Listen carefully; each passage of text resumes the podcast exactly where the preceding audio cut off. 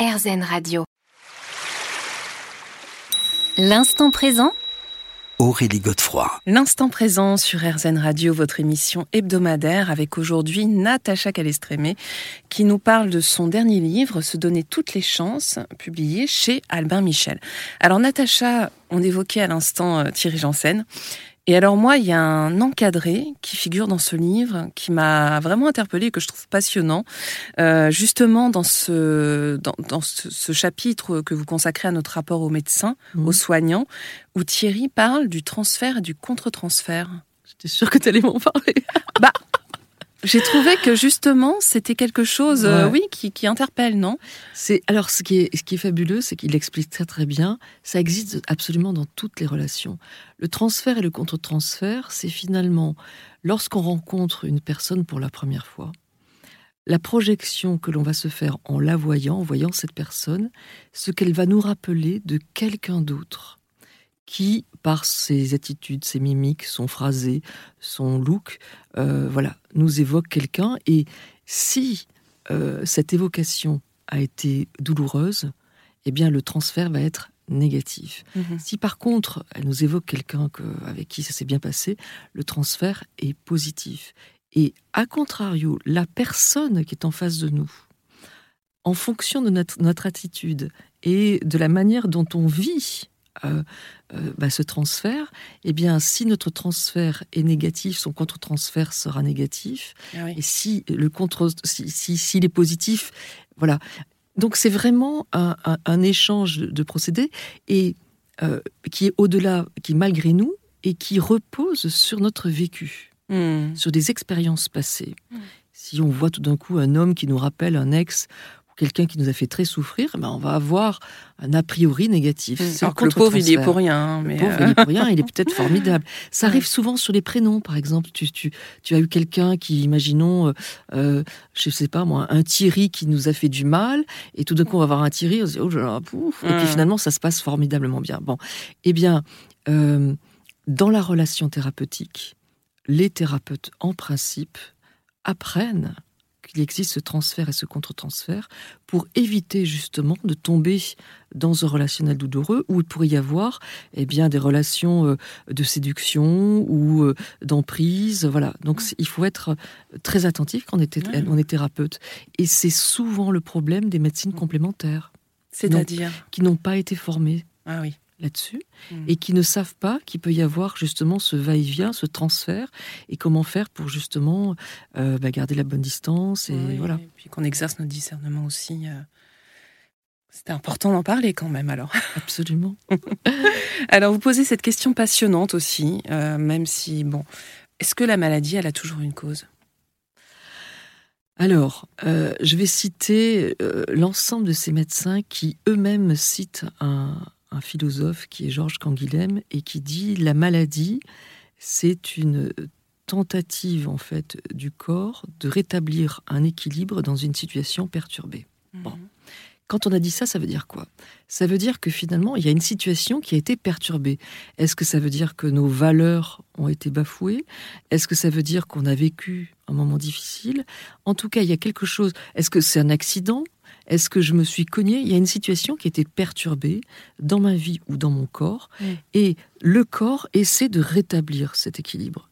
Donc quand on a dit ça, ben finalement, oui, il y a toujours une cause, mm. mais elle peut être physique, elle peut être émotionnelle.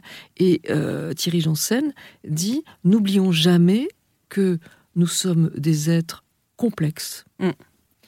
multidimensionnels, que la maladie, elle est multifactoriel mm. et qui serait erroné de se dire que finalement, si on a une maladie, euh, la seule cause, c'est telle chose.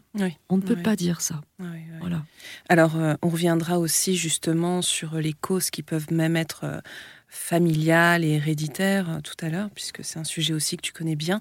Mais à contrario, il y a aussi une mise en garde dans ce livre où tu dis attention aux surinterprétations. Absolument. C'est-à-dire que euh, on pourrait avoir tendance euh, à dire que euh, tel problème vient de telle chose Et comme on vient de le préciser, eh bien, euh, on ne peut pas réduire euh, la maladie ou un problème, une épreuve, à une seule source. Mm. Par contre, voilà, je, on indique tous ensemble euh, des différentes pistes pour chercher différentes options.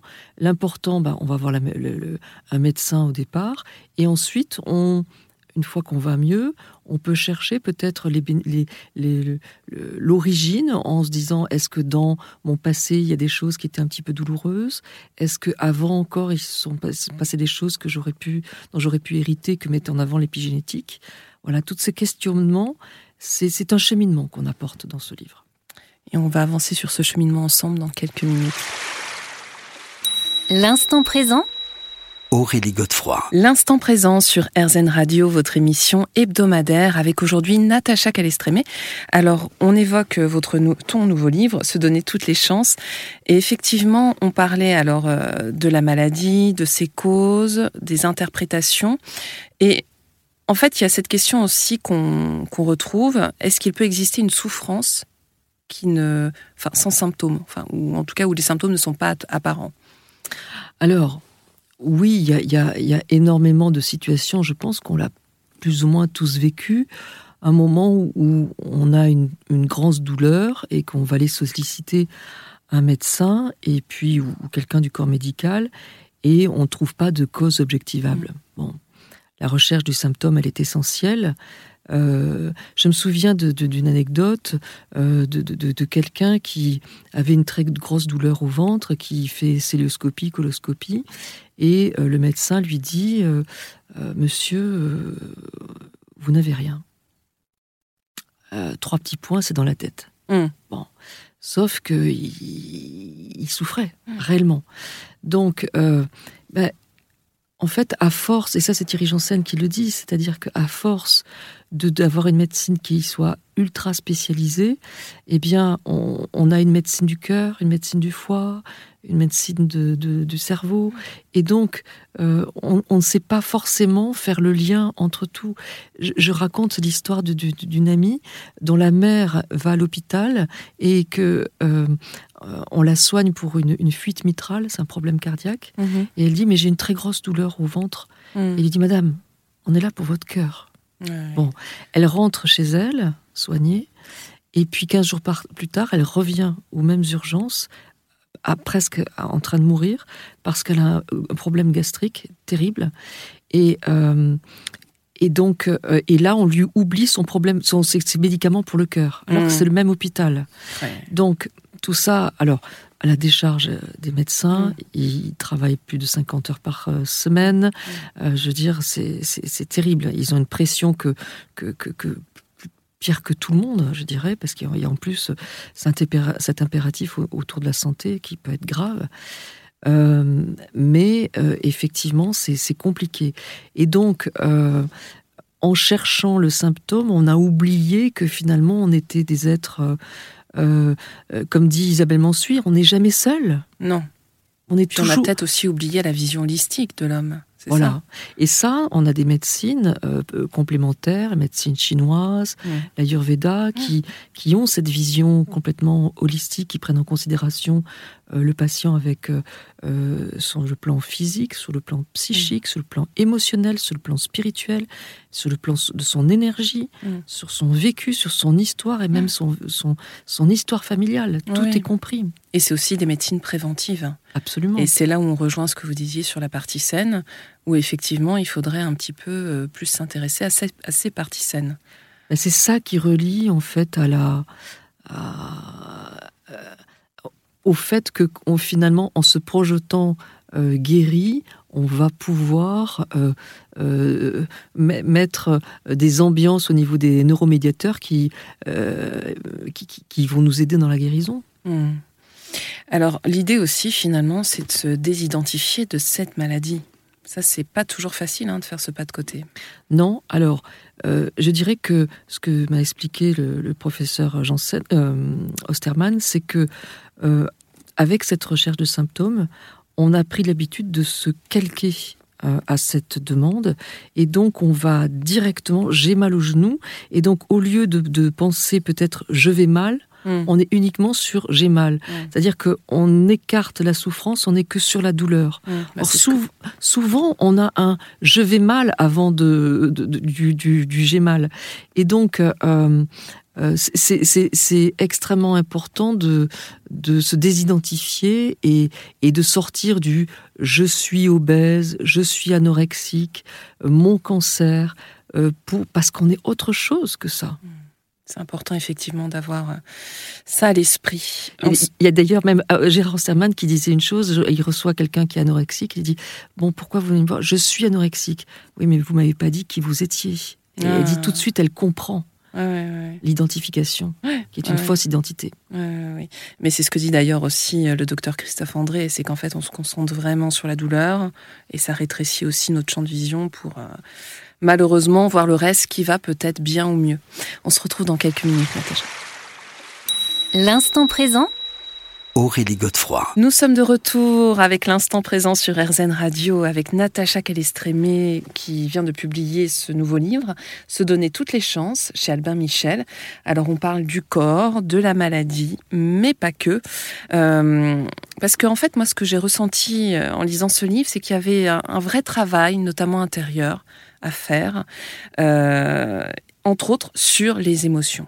Ouais. Parce que finalement, est-ce qu'elles sont pas un peu à la base de tout, et je pense notamment au stress. Toutes les, euh, toutes les médecines qui sont euh, traditionnelles et qui ont beaucoup plus d'antériorité que, que notre propre médecine euh, basent tout sur, sur l'émotionnel.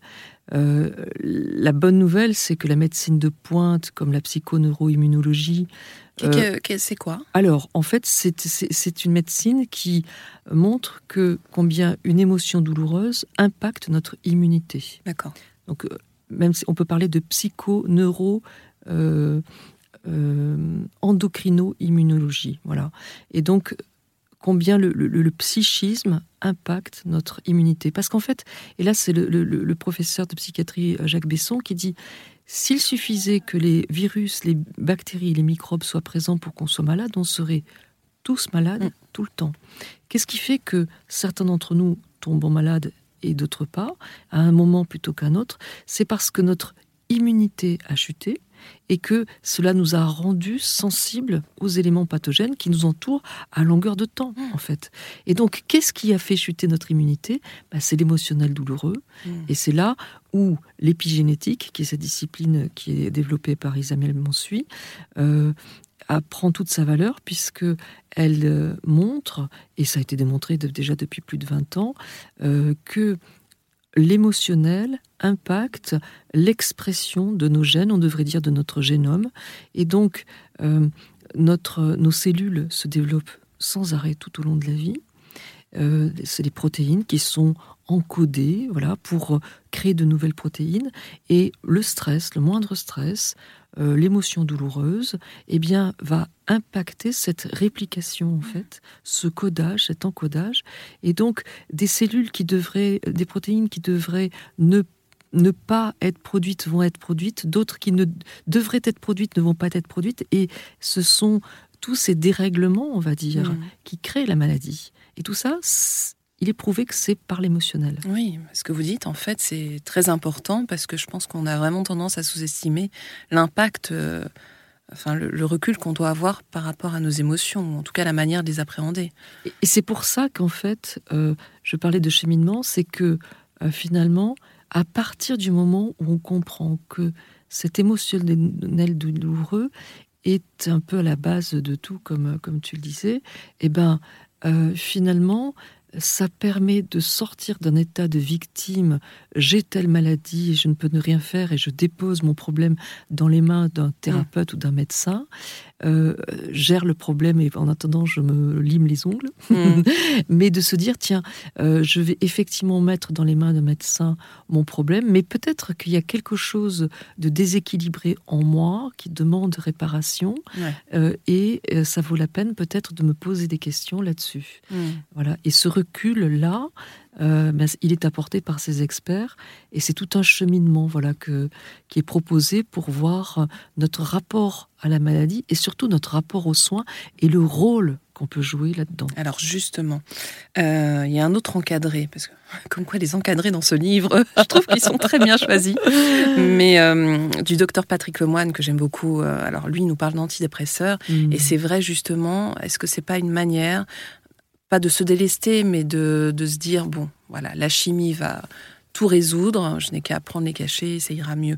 Euh, qu'est- Qu'est-ce qu'il nous explique, Patrick Lemoine Alors, euh, donc il est, il est médecin psychiatre. euh, il dit une chose qui repose sur une étude qui vient de, sortir et qui montre que la dépression, on pensait que c'était une cause biologique et que en fait c'est pas du tout le cas et euh, que c'était un déficit de sérotonine et c'est pas c'est pas le cas. Bon, et il euh, met en exergue le fait que un placebo, donc qui est une substance neutre, en tout cas une croyance d'attente que euh, une substance va nous aider, marche dans 70% des cas en cas de dépression et en 90% dans le cas d'arthrite ou d'arthrose.